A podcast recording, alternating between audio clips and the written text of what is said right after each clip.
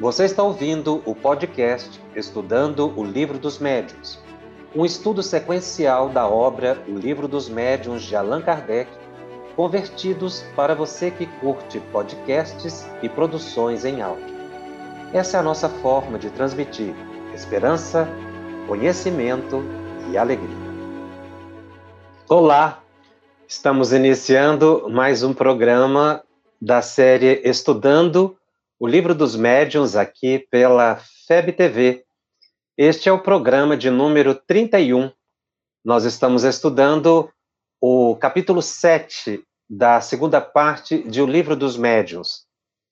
Este é o terceiro programa sobre esse capítulo, em que Kardec estuda quatro temas ou quatro fenômenos é, muito importantes de ligados à visibilidade, aos efeitos físicos, a bicorporeidade, a transfiguração, a invisibilidade e os agêneres.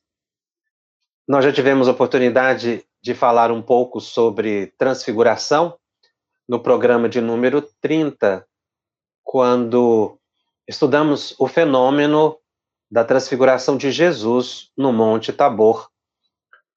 E Allan Kardec, no item 122, narra outros fenômenos de transfiguração, é, quando, a partir da definição que ele faz, ele relata fatos curiosos relacionados com pessoas comuns, é, com médiums é, comuns. Nós mencionamos o fato da excepcionalidade do Cristo, mas é um fenômeno que pode acontecer com outros médiums.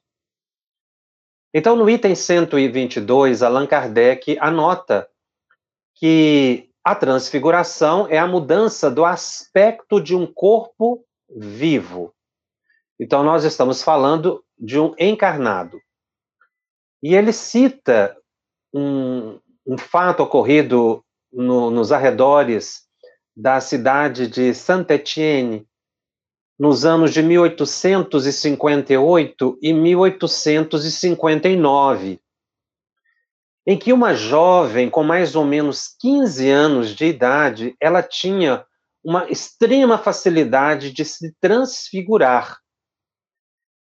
Só que no processo de transfiguração dela, ela tomava a forma, a imagem de pessoas já desencarnadas, muitas conhecidas da própria família. O fenômeno era tão consistente, não é, que os próprios traços fisionômicos, o olhar, a voz, a maneira de falar se modificavam. O fenômeno foi observado por inúmeras pessoas e se repetiu centenas de vezes espontaneamente, sem que houvesse uma sessão mediúnica ou, fosse um fenômeno provocado. Isso é uma característica dela, uma peculiaridade dela. Naturalmente, nós temos que observar que fenômenos assim excepcionais eh, eh, surgiram eh, à época de Allan Kardec de forma mais evidente, exatamente para darem um substrato de pesquisa para o codificador desenvolver a, a, as suas análises, como também despertar a humanidade para uma era nova que se iniciava. Então, Kardec vai dizendo que essa jovem de 15 anos, ela, em muitas ocasiões, tomou a aparência do irmão que morrera anos antes. E ela não reproduzia apenas o semblante, mas também o corpo, o porte. E ele era bem maior que ela. Ele era corpulento, mais pesado. E o fenômeno era tão autêntico, a transfiguração dela, a mudança física era de tal modo que um médico teve a ideia de pesar a jovem exatamente para comprovar se realmente havia uma mudança corporal se era uma ilusão, um, uma mistificação, digamos assim, um ilusionismo, não é? Para enganar as pessoas. Então, ele chegou a pesar, e aí ele verificou que, pesando a moça no estado normal e transfigurada, o irmão era bem mais velho, ela tinha 15 anos, o irmão mais de 20 anos, o peso da moça, da jovem de 15 anos, quase que duplicava em relação ao seu peso normal. Mostrando que realmente houve ali uma, uma agregação fluídica tal que permitiu que a sua fisionomia exterior se modificasse. Então, o Kardec anota que, com essa experiência, ficou provado que não era uma questão de ilusão de ótica. Uh, e aí Kardec começa, então, a explicar como é que o fenômeno se dá. Uh, primeiro, ele diz que, que não é um fenômeno fora das leis da natureza. É um fenômeno natural, não é um fenômeno sobrenatural. Se fosse em outras épocas, seria chamado de milagre mas na verdade está dentro das leis da natureza. Porque Kardec estava identificando leis completamente desconhecidas da, das ciências humanas, leis naturais. E, e no aprofundamento do, do, do tema transfiguração, ele faz importantes perguntas na Revista Espírita de 1859, sobre o tema transfiguração e como isso se dava, e, e, e há um, um, uma análise muito importante que merece a nossa atenção. Kardec faz a seguinte pergunta aos benfeitores espirituais. Muitas vezes era São Luís quem respondia essas perguntas, a maioria das vezes ele era o entrevistado, mas outros também, como Erasto e espíritos de grande hierarquia. Ah, ele narra o caso dessa jovem né? Esse, essas perguntas não estão no livro dos médios.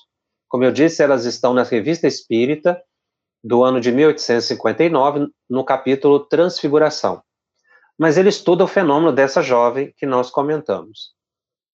Por isso ele começa, inicia perguntando assim: o caso da transfiguração que acabamos de falar é real? O Espírito responde que sim. Nesse fenômeno existe um efeito material e o espírito responde: o fenômeno da transfiguração pode ocorrer de modo material, a tal ponto que nas diferentes fases em que se apresenta, poderia ser reproduzido por uma câmera fotográfica. Aqui ele usa uma expressão, uh, a fotografia estava se desenvolvendo à época, e ele utiliza a palavra daguerreotipia, daguerreotipia, que era os primórdios né, da, da fotografia que nós conhecemos. Então poderia ser fotografado, sim, ou seja, o fenômeno ele era visível e impressionaria uma câmera fotográfica. Kardec insiste, como se produz esse efeito? A transfiguração, responde o espírito, como entendeis, nada mais é que uma modificação da aparência uma mudança, uma alteração das feições que pode ser produzida pela ação do próprio espírito sobre o seu envoltório, no caso aqui o perispírito, ou por influência de outro espírito, uma influência exterior. O corpo da pessoa, do médium, não muda. Todavia, em consequência de uma contração nervosa, pode adquirir aparências diversas. Ele vai mencionar mais adiante que ah, contrações musculares da face podem alterar o semblante da pessoa e ele considera isso uma transfiguração. Então, a partir a, a transfiguração ela iria de modificações faciais pela contração muscular, até mesmo com a, a formação de uma outra imagem sobre o rosto ou corpo do médium, como o caso que ele está estudando dessa jovem, que o irmão, é, é ela se transfigurava no irmão. Kardec ainda continua perguntando: pode acontecer sejam ah, os espectadores enganados por uma falsa aparência? E aí o espírito responde: pode também acontecer que o perispírito represente o papel que conheceis. No fato citado, houve contração nervosa e a imaginação aumentou bastante. Aliás, esse fenômeno é muito raro. Então, o espírito está dizendo aqui que esse fato relacionado a essa jovem, né, houve muita especulação em torno e a, imaginação das pessoas foi, fez com que é, a repercussão fosse muito grande e também se acrescentassem é, fatos que, na verdade, não ocorreram. Kardec insiste perguntando: o papel do perispírito seria análogo ao que se passa no fenômeno da bicorporidade ou seja, no, no fenômeno da micorporidade, o, a materialização se dá com o perispírito do médium. Ele está perguntando se acontece a mesma coisa. É o perispírito do médium que se expandiria e aí, pela sua plasticidade, pela possibilidade de tomar outras formas, ele então se modificaria. E o espírito diz que sim, é a mesma coisa que acontece com a bicorporidade. Então, nos casos de transfiguração, é necessário que haja o desaparecimento do corpo real, a fim de que os espectadores não vejam senão o perispírito sob uma forma diferente. A pergunta é: se é o perispírito do médium que está se materializando e mudando de forma, é preciso que o corpo desapareça? enfim, para que o perispírito ele, ele precisaria ficar totalmente liberto do organismo físico. E os espíritos respondem a Kardec que não propriamente um desaparecimento físico, e sim uma oclusão, ou seja, ele fica coberto, ele fica velado, que o perispírito realmente vai se modificar, ficar numa densidade tal numa possibilidade de visibilidade tal que o corpo fica escondido, não é, por essa névoa, por essa nuvem que seria o perispírito. E aí o espírito chama a atenção de Kardec: entendei-vos sobre as palavras, porque é, São Luís chama muitas vezes a atenção de Kardec em relação às palavras, porque não há muito ponto de comparação entre as ocorrências do mundo espiritual e o vocabulário humano, a experiência científica humana. Então faltam palavras. Eles podem falar por comparação, porque realmente não não é um, um, um vocabulário acessível, não, não, existem palavras. Então ele, ele utiliza a palavra oclusão, ou seja, o corpo fica como que escondido sob o perispírito. Significa isso, como, como, ele diz que falta palavras, é que o fenômeno é mais complexo do que ele poderia explicar, sobretudo à época. Kardec faz ainda mais uma pergunta. Parece resultar do que acabais de dizer que no fenômeno da transfiguração podem ocorrer dois efeitos. Kardec então vai sintetizar o que ele conversou com o espírito antes. Primeiro, a alteração dos traços do corpo real em consequência de uma contração nervosa. Então, uma pessoa ela pode modificar a própria face através de contrações físicas. Aí não há o envolvimento do perispírito. E o segundo, que Kardec coloca, é que a aparência variável do perispírito tornando visível. Ou seja, são dois, uh, duas modalidades de transfiguração. A mudança do rosto da pessoa e o perispírito da pessoa que se expande. E os espíritos, Kardec é, sintetiza e pergunta: é assim que devemos entender? E o espírito responde: certamente. Qual a causa primeira desse fenômeno? E o espírito responde: a vontade do espírito. Como a resposta ficou um tanto quanto genérica, a vontade do espírito, Kardec pergunta: todos os espíritos podem produzir o fenômeno da transfiguração? E aí A resposta vem: não. Nem sempre os espíritos podem fazer o que querem. Então, não é qualquer espírito de encarnado ou de desencarnado que pode provocar uma, uma transfiguração. Mas as perguntas continuam. Como explicar a força anormal dessa mocinha, dessa jovem, transfigurada na pessoa do irmão? É porque muitas vezes as pessoas estendiam a mão a ela transfigurada e a mão era muito maior e, e demonstrava uma força muito grande. Kardec aqui estava perguntando se, ao pegar na mão e sentir a pressão da mão da, da jovem transfigurada, estava se sentindo a mão do espírito que sobre ela se transfigurava, ou era a mão da médium. E o, o espírito responde a Kardec: não possui o espírito uma grande força? Aliás, é a do corpo em seu estado normal. Como a pergunta não ficou, a resposta não ficou muito clara, Kardec faz uma observação. Esse fato nada tem de surpreendente. Muitas vezes vemos pessoas muito fracas, dotadas momentaneamente de uma força muscular prodigiosa devido a uma superexcitação. Então, na verdade, quando se pegava ali na mão da jovem e ela transfigurava, não era na mão do espírito que se estava pegando. Era na mão da médium, da jovenzinha. Só que, devido ao estado em que ela estava, de transe, né, na verdade, a força física dela aumentava, dando a impressão de que estava pegando na mão do espírito ali do irmão, que, no qual ela havia se transfigurado. Ah, e aí, voltando agora para o livro dos médiuns, no item 123.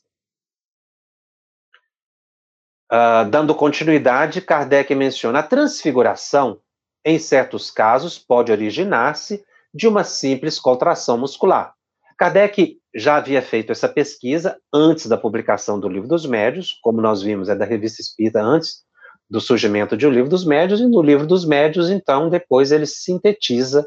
Por isso a importância de estudarmos as duas obras, porque há um detalhamento maior na Revista Espírita.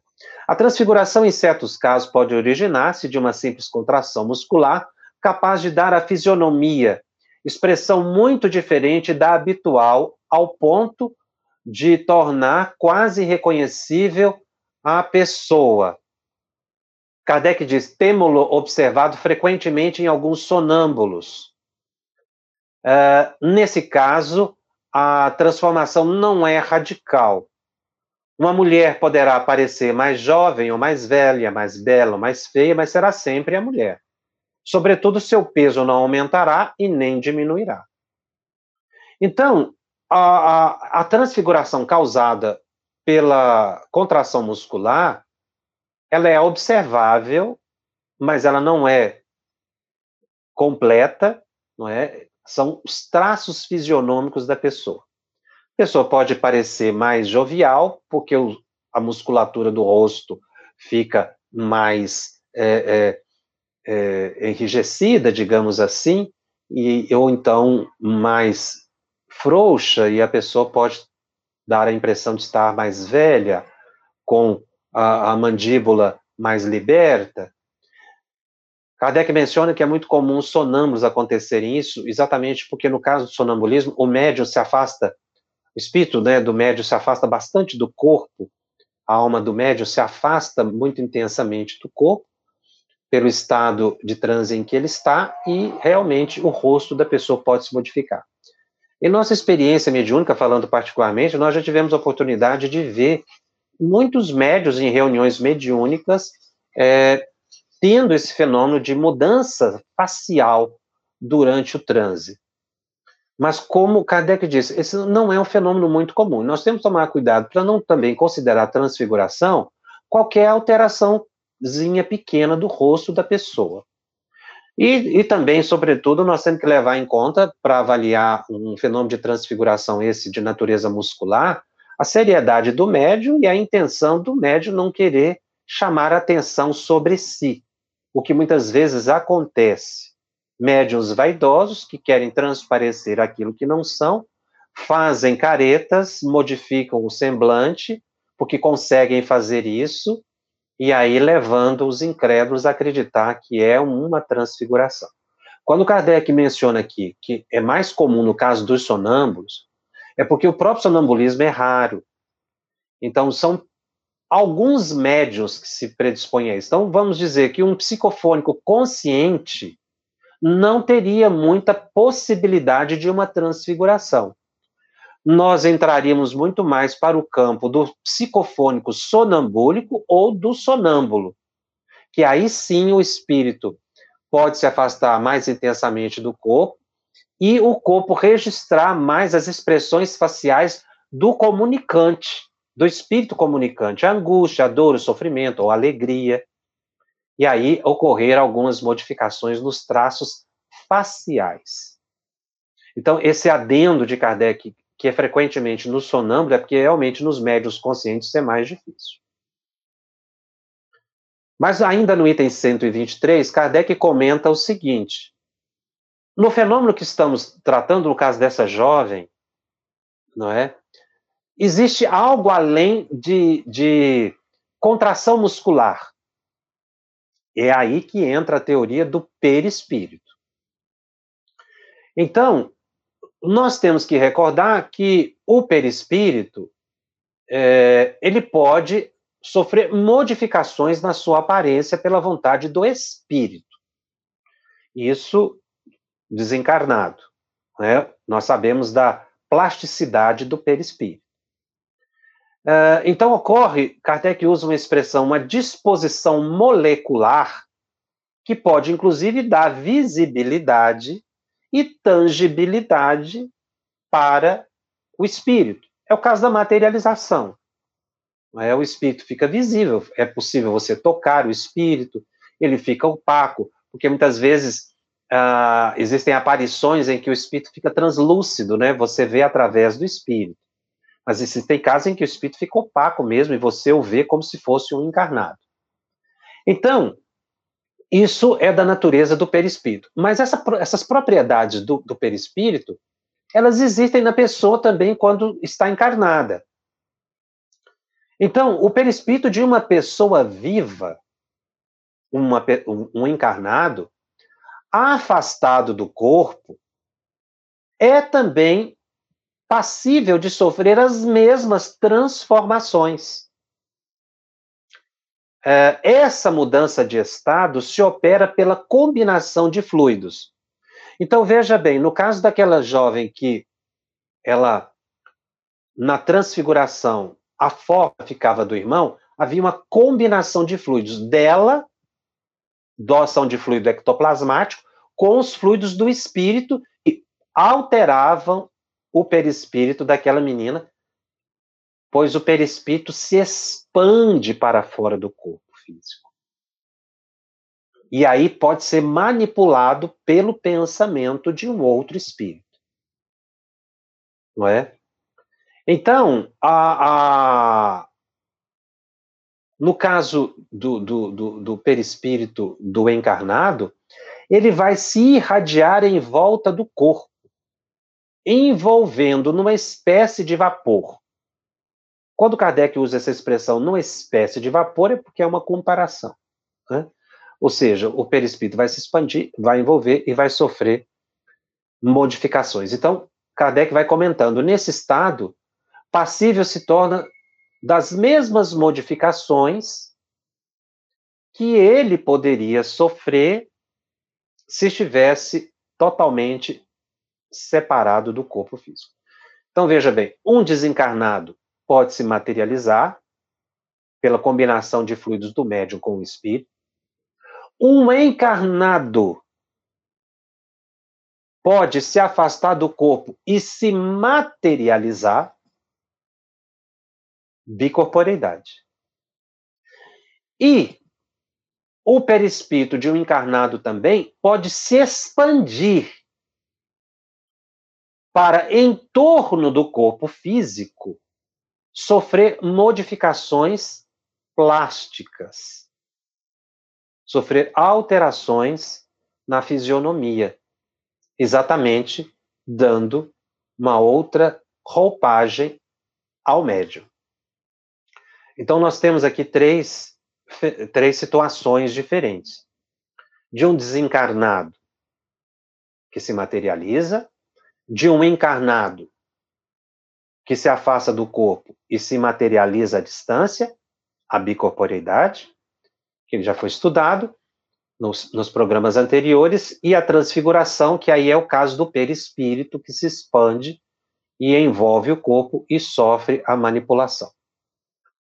Uh, Kardec ainda continua comentando: perdendo ele a sua transparência, o corpo pode desaparecer, tornando-se invisível. Na verdade, ele fica velado, como que mergulhado numa bruma. Então, não é que o corpo se desfez. Poderá, então, o perispírito mudar de aspecto, fazer-se brilhante, e aí foi o caso da transfiguração de Jesus, que brilhou, não é? Uh, se tal for a vontade do Espírito, e se ele dispuser de poder para tanto. Nós fizemos a questão de estudar a, a, a transfiguração de Jesus no programa passado, o programa de número 30, para facilitar o entendimento do, do programa de hoje. Porque fica fácil imaginar o que, que acontece quando os, os apóstolos escrevem que Jesus fulgurou-se, iluminou-se, as vestes dele brilharam e, e a face dele se modificou. Então, naquele instante ali, o poder de Jesus imprimiu as condições para aquela transfiguração. Um outro espírito, continua Kardec, combinando seus fluidos com o do encarnado, uh, poderá imprimir a aparência que lhe é própria. Aqui ele ainda está comentando, está comentando o caso daquela jovenzinha, não é? Então, o, o, o, o irmão desencarnado alterava o perispírito da jovem, da irmã, que se expandia para o corpo, manipulava-o pelo pensamento, dando a imagem dele sobre o corpo dela. O que dava a impressão de que o corpo físico desaparecia, Kardec comenta, mas na verdade é, não, ele estava apenas oculto. Uh, e aí ele finaliza dizendo que realmente é um fenômeno muito raro esse da transfiguração nessas condições. E ele comenta ainda a questão da diferença de peso. Não é? Uh, Explica-se também da mesma forma com que, como se explica em relação aos corpos inertes. O, na verdade, o peso do corpo daquela jovem, porque ela foi pesada e, e, e o corpo estava com quando ela transfigurava, estava quase que o dobro do peso dela. Na verdade, o peso do corpo dela não variou, porque não, não aumentou a quantidade de matéria. Mas o corpo dela sofreu uma influência de um agente exterior. Qual foi esse agente exterior? A ação do irmão desencarnado sobre o perispírito dela, que combinando os seus fluidos, ele fez questão de, ali ao ser pesado, aumentar o peso por uma ação do próprio fluido ectoplasmático para comprovar que não era a irmã dele uma fraude, que realmente havia algo além.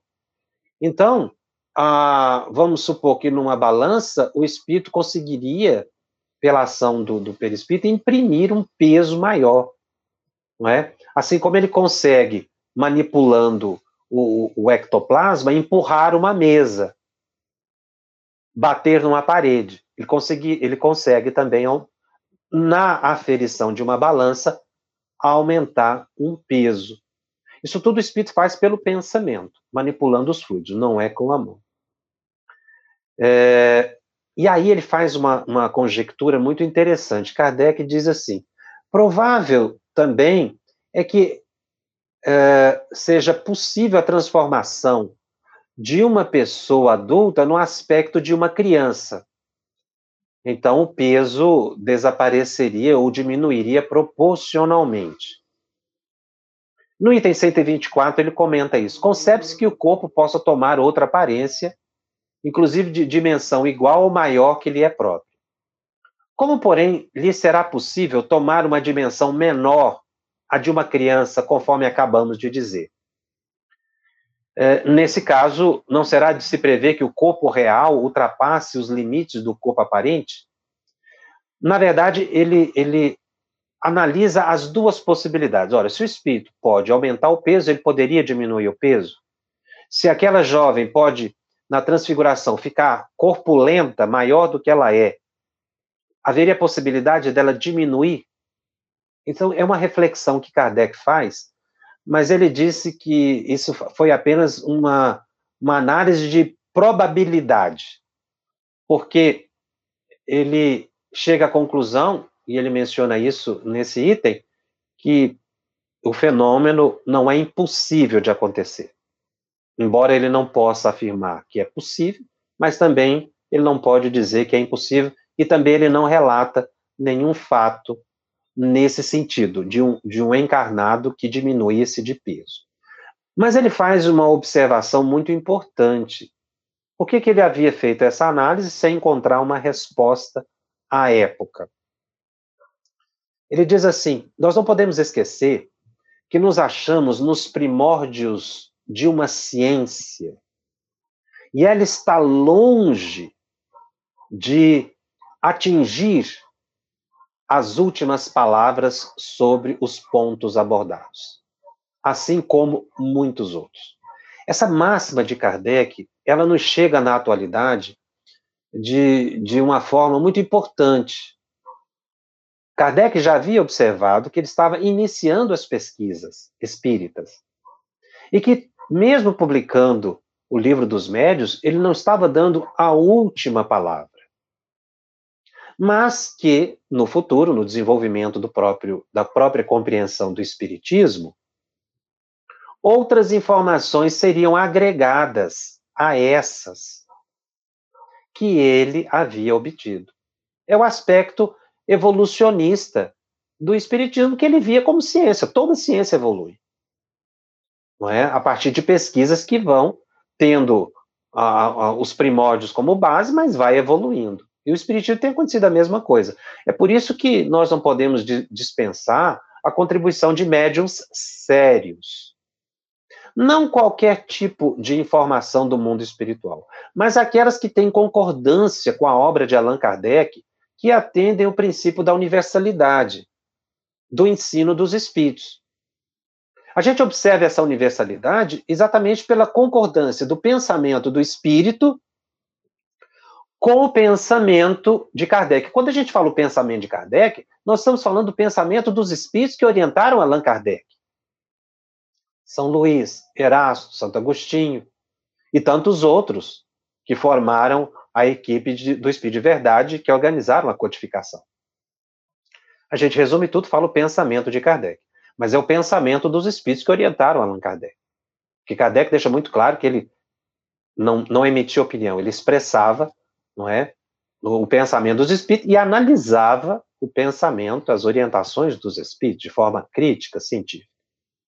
Então, nós vemos médios que recebem mensagens que têm concordância com a obra doutrinária e médios que recebem mensagens que não têm concordância com a obra doutrinária.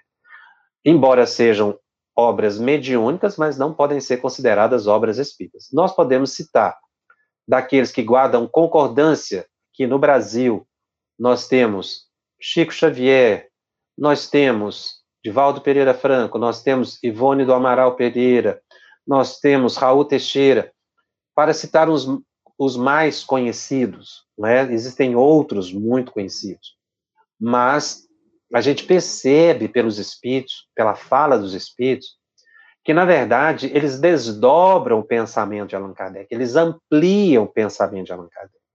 Por isso, a contribuição dos médios na atualidade não pode ser dispensada. E acreditar que a, a codificação já está, esteve é, é, dando a última palavra. A obra de Kardec ficou pronta na, nas cinco obras básicas e na revista Espírita. Ela se completou. Mas os ditados de hoje vêm esclarecer e ampliar o pensamento em alguns aspectos. que a série de André Luiz, por exemplo, que a gente tem sempre mencionado aqui para dizer apenas de um espírito, sem mencionar a filosofia de uma Joana de Anjos e de um Emmanuel. Mas é, é o próprio pensamento de Kardec. Ele estava nos primórdios de uma ciência e não estava dando a última palavra. Isso para que a nossa mente se abra e a gente estude de forma científica. Ou seja, veio do mundo espiritual, ótimo, mas tem concordância com a universalidade dos ensinos dos espíritos revelado por Kardec? Tem. Então, é um ditado importante. Não tem. Isso é opinião particular de um espírito. Nós temos que saber fazer essa análise e essa separação. Tá? Então, muitas vezes, quando a gente dispensa os médios na atualidade, médios sérios, a gente tem a impressão de que está se querendo calar o mundo espiritual. E nós não podemos, e nem teremos nunca condições de cessear os espíritos, porque eles se constituem numa força superior à nossa. Kardec comenta, então, a teoria da invisibilidade. O, o, fenômeno da invisibilidade ressalta muito naturalmente das explicações que foram dadas a respeito do, da ação do perispírito sobre a matéria. Por exemplo, nós estudamos em programas anteriores o fenômeno dos transportes, ou seja, um objeto que é tirado de um lugar para o outro, levado para um ambiente fechado. Então, André Luiz vai explicar que, que na verdade, há sim um afastamento molecular e o objeto é reconstruído do outro lado. Kardec diz apenas que os espíritos puderam dizer a Kardec à época que o objeto era envolvido pelo, pelo, pelo ectoplasma e assim movimentado. Bom, e aí é,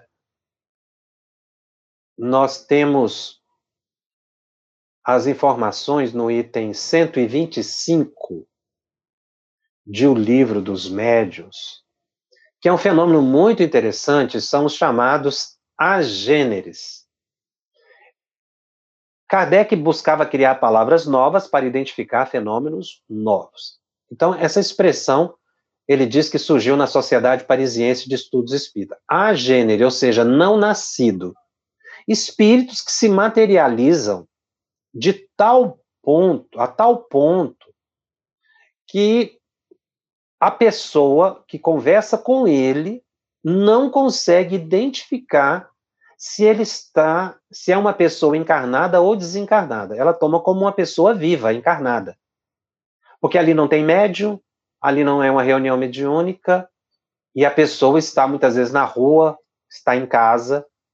Então, Kardec vai dizer no, no, no, fenômeno, no item 125 de O Livro dos Médios, que, embora né, o fenômeno dos agêneres seja extremamente é, inusitado, extraordinário, mas ele também não é sobrenatural. Ele é um fenômeno natural que decorre da propriedade do perispírito.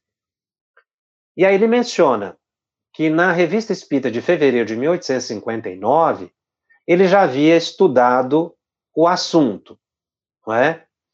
Ah, então vamos lá, na Revista Espírita de fevereiro de 1859, segundo a orientação do próprio codificador, para ver o que é que ele estudou lá e que pode agregar essa informação, porque aqui no livro dos médios ele, ele utiliza apenas um item.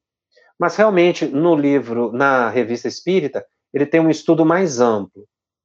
Ele começa na revista espírita, no capítulo A Gêneres, descrevendo o seguinte: Uma pobre mulher estava na igreja de São Roque, e rogava a Deus que a auxiliasse em sua aflição.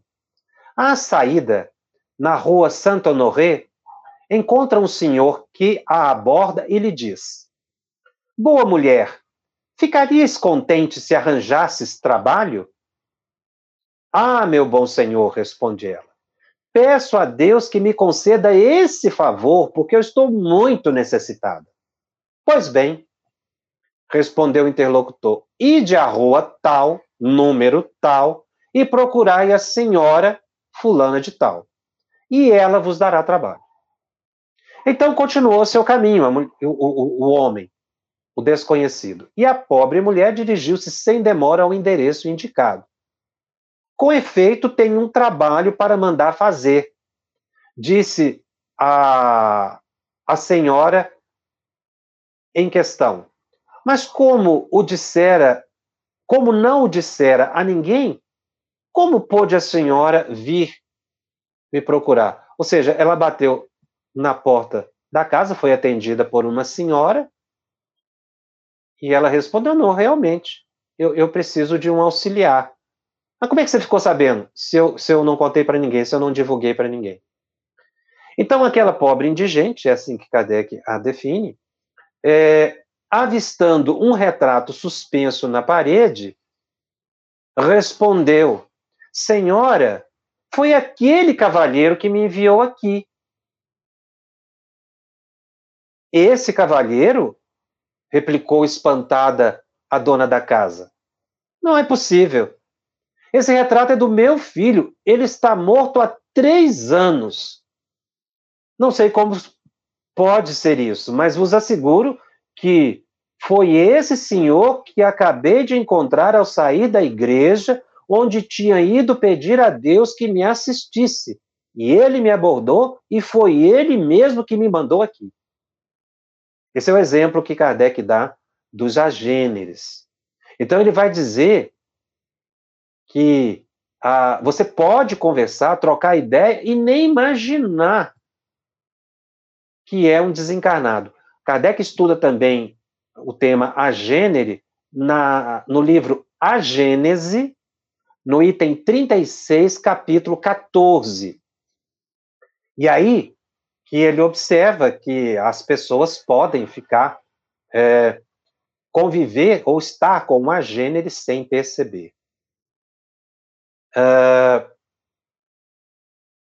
o, o, o fenômeno é espetacular e quando nós falamos de espíritos de desencarnados que, que se materializam, e ele vai dizer que no capítulo 14 do livro A Gênese, que os agêneres denotam sempre em suas atitudes qualquer coisa de estranho, de insólito, que lembra ao mesmo tempo a materialidade e a espiritualidade.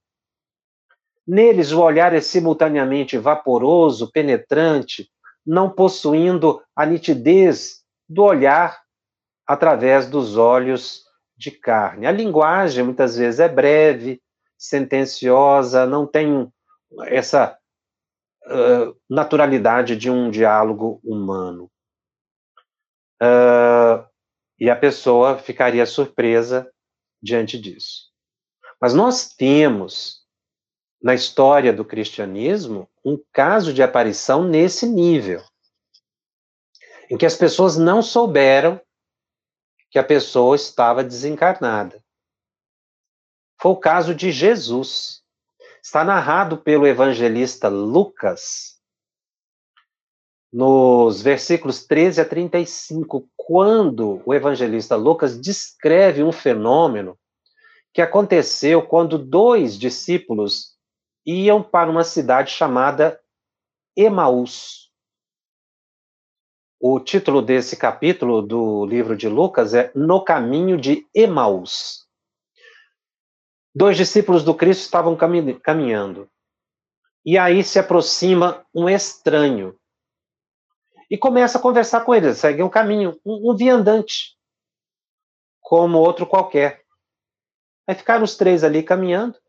E aquele estranho pergunta para os dois: Vocês estão muito tristes o que é que aconteceu?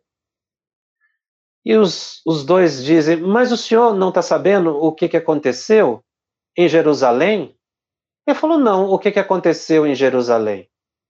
O Cristo, o Messias, ele foi crucificado. Todas as pessoas estão sabendo. Como é que o senhor não sabe? E eles travam uma conversa e aquele desconhecido consola os discípulos. Fala do amor, fala do perdão, fala de misericórdia. Eles têm um diálogo mais ou menos nesse sentido. Até que o desconhecido se despede ia tomar um outro rumo. Mas eles ficaram tão emocionados, tão felizes com a presença daquele desconhecido, que eles o convidaram para ir se hospedar com eles.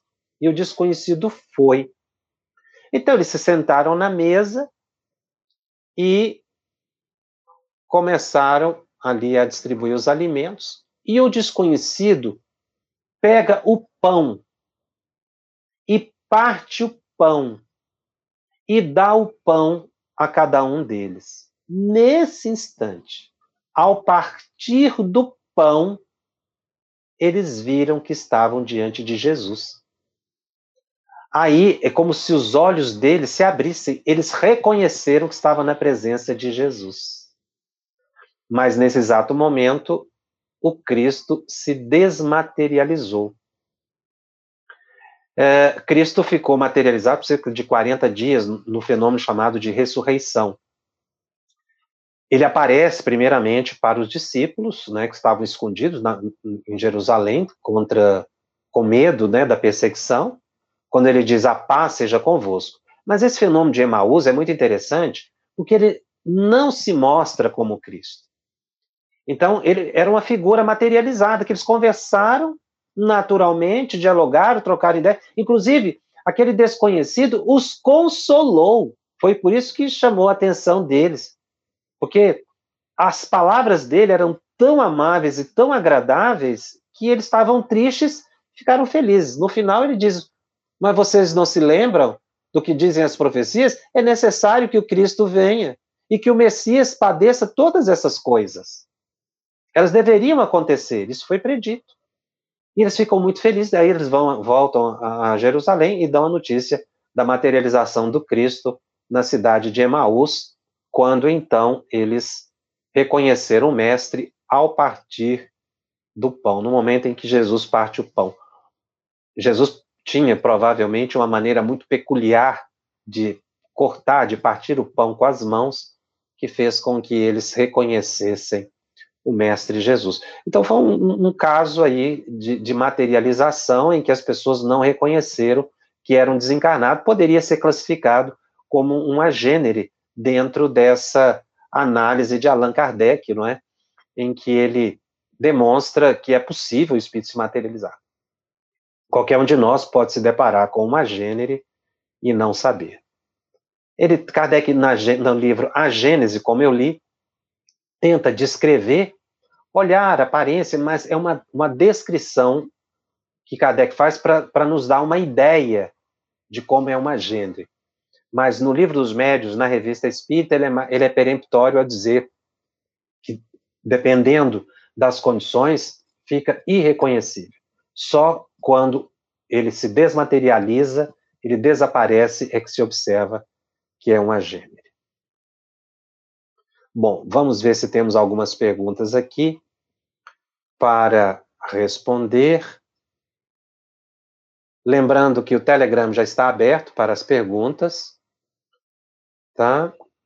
Uh, a Tânia Zeredo nos pergunta: já que é o perispírito que se manifesta na transfiguração, então podemos dizer que o fenômeno é, na realidade, uma materialização do perispírito do próprio encarnado?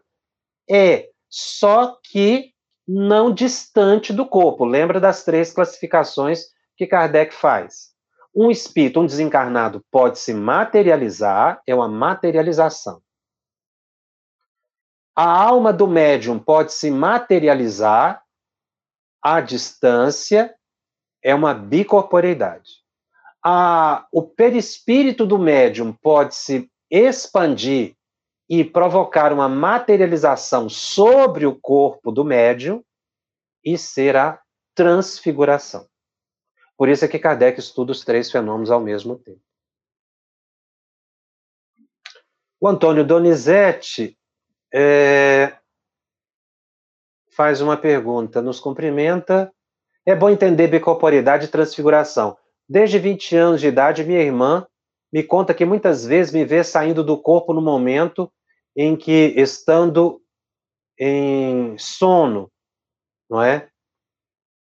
Aí, nesse caso, ele está descrevendo que, pelo que eu entendi, que, que a irmã vê ele saindo do corpo. Mas não, não está muito claro na pergunta em que condições ela vê. Porque realmente, quando um, um indivíduo é, dorme, ele se afasta do corpo.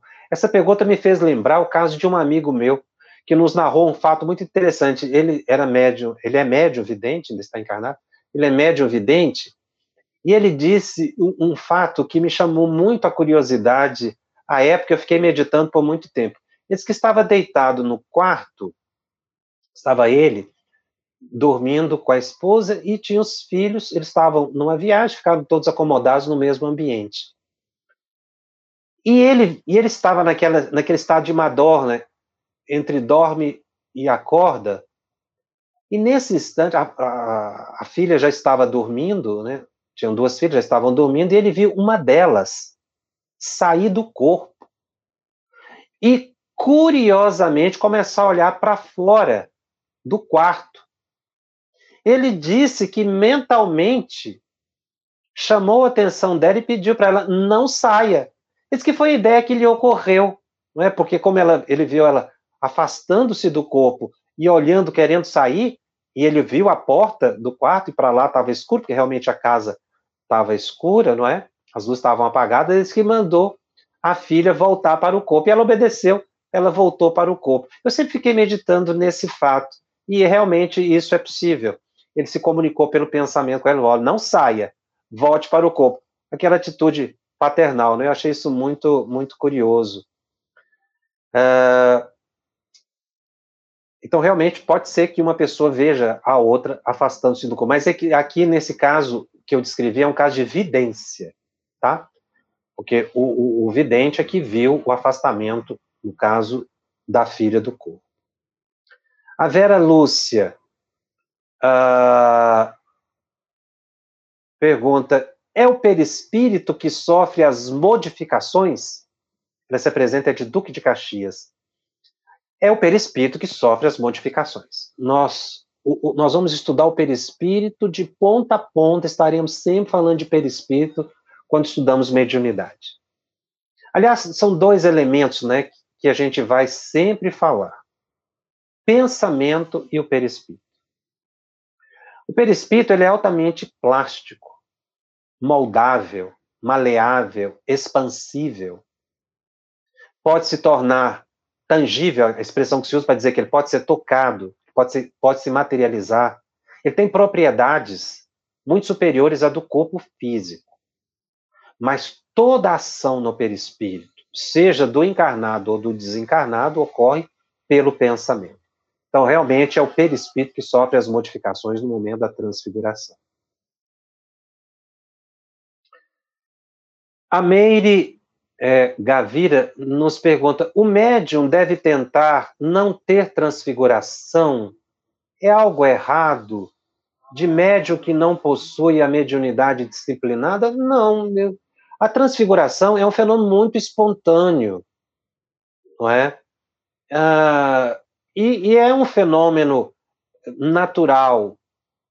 Então, certos, certos eventos que acontecem com o médium não podem ser ditos como indisciplina. Porque muitas vezes o médium não consegue controlar o fenômeno da transfiguração. Agora, vamos imaginar um médium numa reunião mediúnica, que às vezes está muito agitado, porque o espírito está muito é, também agitado, então ele fica com as mãos, o movimento do corpo, a fala, não é? Enfim, o médium ele expressa isso do espírito. Isso é normal. O excesso é que é prejudicial. Um médium levantar, jogar cadeira, quebrar objeto, xingar as pessoas, puxar fogo da mesa, chutar as coisas. Isso é indisciplina, porque o médium tem condições de controlar. Mas há uma certa agitação que o médium sofre no momento do transe que é muito natural, porque ele psicossomatiza e ele precisa ter essa sensibilidade. E o espírito vai projetar na psique dele as suas sensações e ele vai reproduzir isso no corpo. Agora, no caso da transfiguração, isso ainda é mais difícil, não é? Como Kardec disse, o médium é sonâmbulo, está num grau de passividade muito grande e o rosto pode sofrer algumas modificações. E se o perispírito se expande e essa transfiguração acontece, muitas vezes isso é permitido pelos espíritos superiores. É, eu não li, mas esse espírito, o irmão daquela jovem que eu mencionei, está na revista Espírita, de 1858, Kardec indaga a ele, o irmão desencarnado, não é aquela jovem de 15 anos que eu contei o fato logo de início do programa. Ele é evocado e Kardec pergunta para ele se ele poderia materializar ali na presença deles. E ele disse que não, porque não era permitido. Então, existem espíritos superiores que controlam esse fenômeno, esses fenômenos. Isso não é aleatório. Se o irmão estava se materializando ou projetando seu perispírito sobre a irmã, foi exatamente para chamar a atenção da sociedade de Kardec e o fenômeno ser registrado, porque ele é um fenômeno real. Então, isso não é indisciplina do médium. Uh, o Fábio pergunta: quando há transfiguração, pode ser essa afeição, uma determinada encarnação do espírito que se mostra como foi na época? Pode ser. Eu, eu não narrei fato assim. Né? A pergunta é se a pessoa poderia voltar a uma imagem de um tempo anterior. Sim. Como não é essa, essa a, a, transfiguração de Jesus, os evangelistas dizem que o rosto de Jesus se modificou também, viu? Eles não dizem qual foi o rosto. Lucas, pessoalmente, vai dizer que o rosto do Cristo se modificou. E ele vai dizer que as vestes iluminaram. Foi um fenômeno, aquele do, do Monte Tabor. Quem não assistiu esse programa, programa passado, assista. É um fenômeno muito complexo. É uma, foi, um, foi um, uma reunião ali muito complexa. Não é? Teve materialização, teve transfiguração, teve fenômeno de voz direta. Então, ele me pergunta se você me pergunta em tese se a pessoa pode voltar a uma encarnação anterior e aí transfigurar naquela imagem que tinha, isso é possível, é o que Kardec disse, né? Nós não podemos dizer que é impossível. Muita coisa a gente ainda não conhece e não tem explicação. A Solange, qual a finalidade da transfiguração? Não pode o espírito simplesmente aparecer ao invés de transfigurar? Olha, transfiguração é a expansão do perispírito, é diferente. O espírito aparecer, ele pode aparecer, mas aí não é transfiguração, é uma materialização. O espírito pode perfeito, um desencarnado, né? Ele pode perfeitamente se materializar. Agora, o fenômeno da transfiguração, isso decorre das características do médio. O médio de efeito físico, ele libera muito ectoplasma. E esse ectoplasma é manipulado pelos espíritos, que causa a transfiguração. Então, por isso que o fenômeno é raro, porque nem todos os médios conseguem liberar tanto fluido assim para se é, transfigurar perispiritualmente falando. Às vezes a gente pode encontrar mais com mudanças faciais por contrações musculares da face. Mas essa do perispírito se expandir.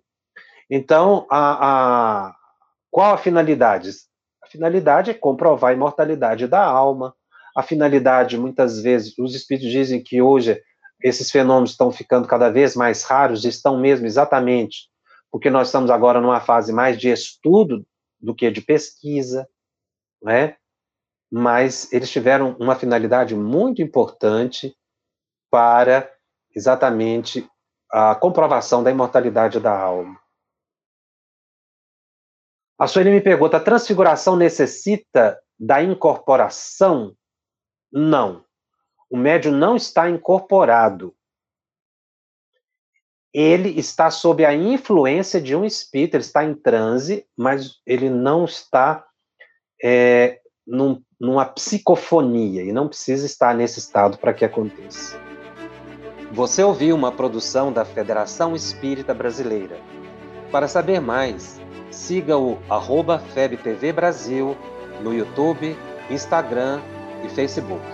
Ative o sininho para receber as notificações e ficar por dentro da nossa programação. Até o próximo estudo.